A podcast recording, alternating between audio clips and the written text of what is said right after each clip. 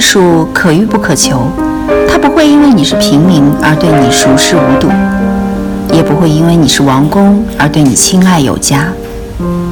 与同听艺术，带你感受艺术的奥秘和热情的世界。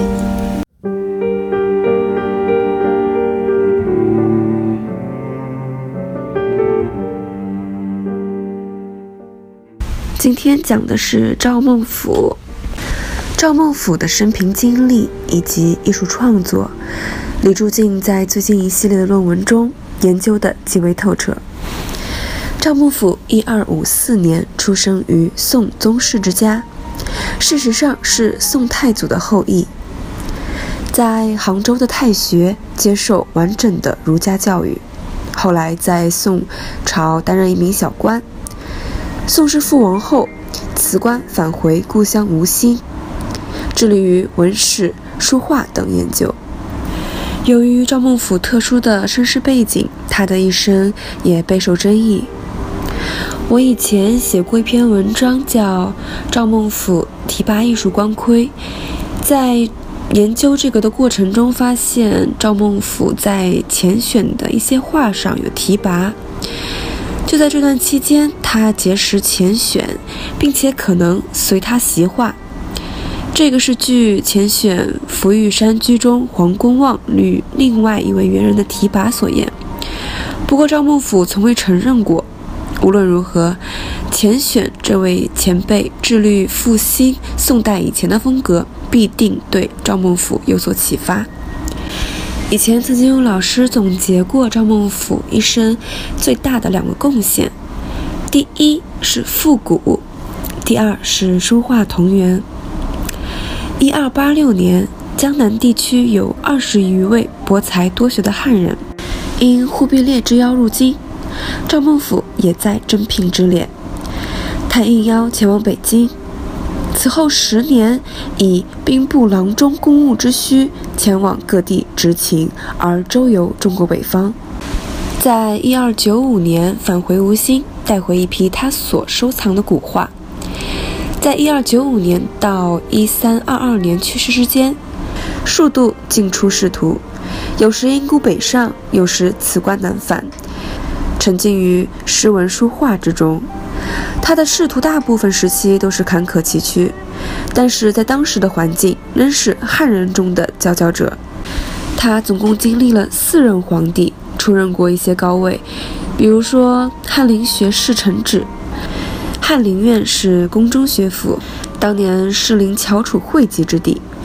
如今没有证据显示他曾经为忽必烈或宫中的蒙古权贵做过画，所以自然不会说是宫廷画家。但是他的马画格外知名，可能和他与蒙古人往来密切有关。蒙古人特别喜欢马，想想他们游牧民族的背景，就不难理解。赵孟俯的马画声名卓著，而且广受珍视，这样致使后世一些次要画家成百上千的马画喜于额托他的名义，通常都加上尾款。不过有趣的是，赵孟俯作品中可靠的真本以这类题材数量很少，或者可能是他的马画评价太好，我们的期望也高。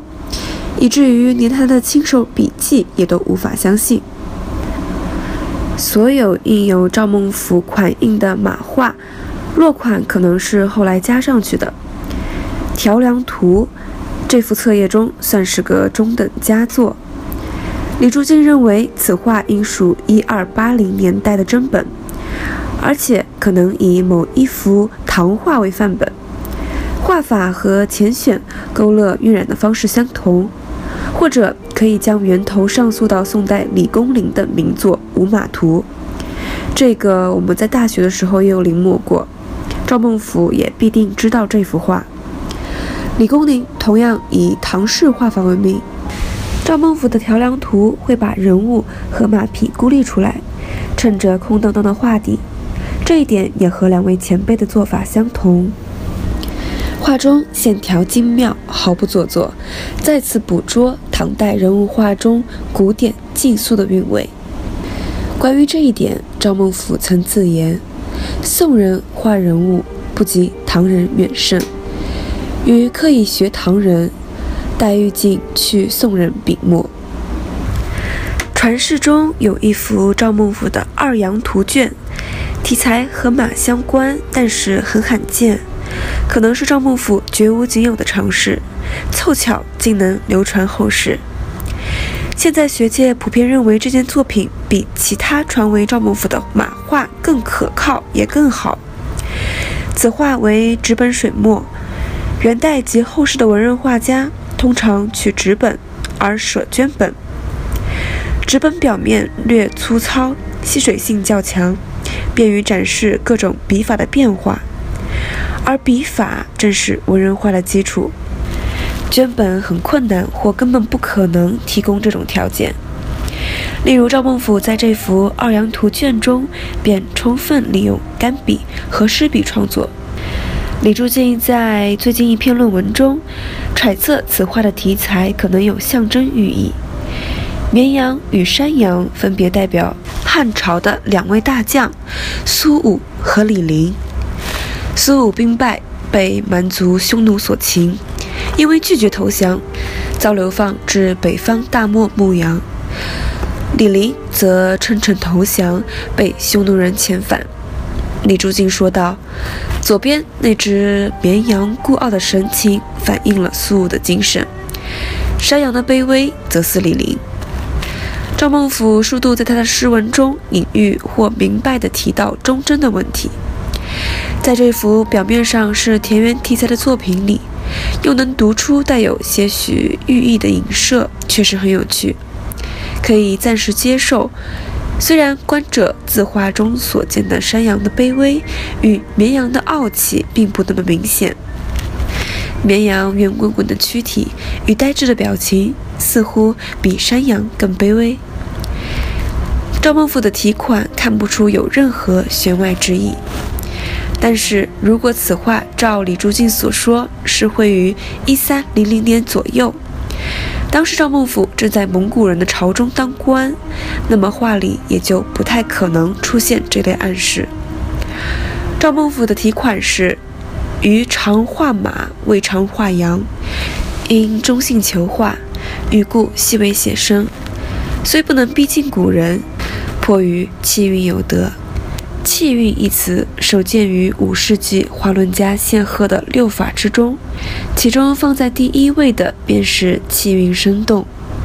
后来呢，也便成为绘画的第一要务。往后数世纪，尽管气韵的定义模糊朦胧，却常常被当作是评定好画的标准。就文人画的理论而言。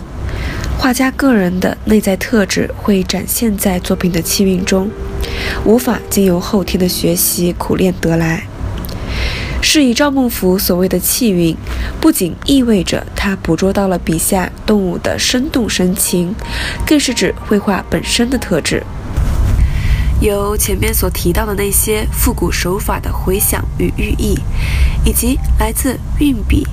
勾描造型的细微变化和形式的灵活运用，共同烘托出一种丰富而饱满的表现。赵孟頫劲秀的题款可直接当作书法作品来欣赏。他是元代首屈一指的书法家，为这幅作品锦上添花。画中盖满了收藏者的印章，右上方有乾隆皇帝的题款。他那软弱无力的字迹，正好与赵孟頫的沉稳酣畅左右对照，做了一个拙劣的示范，显示这一小幅看似简单的作品，其实已经隐喻数世纪。我是与同听艺术的主播叔叔，把你愿意分享的关于艺术的文章发给我们，我们会分享给更多的人。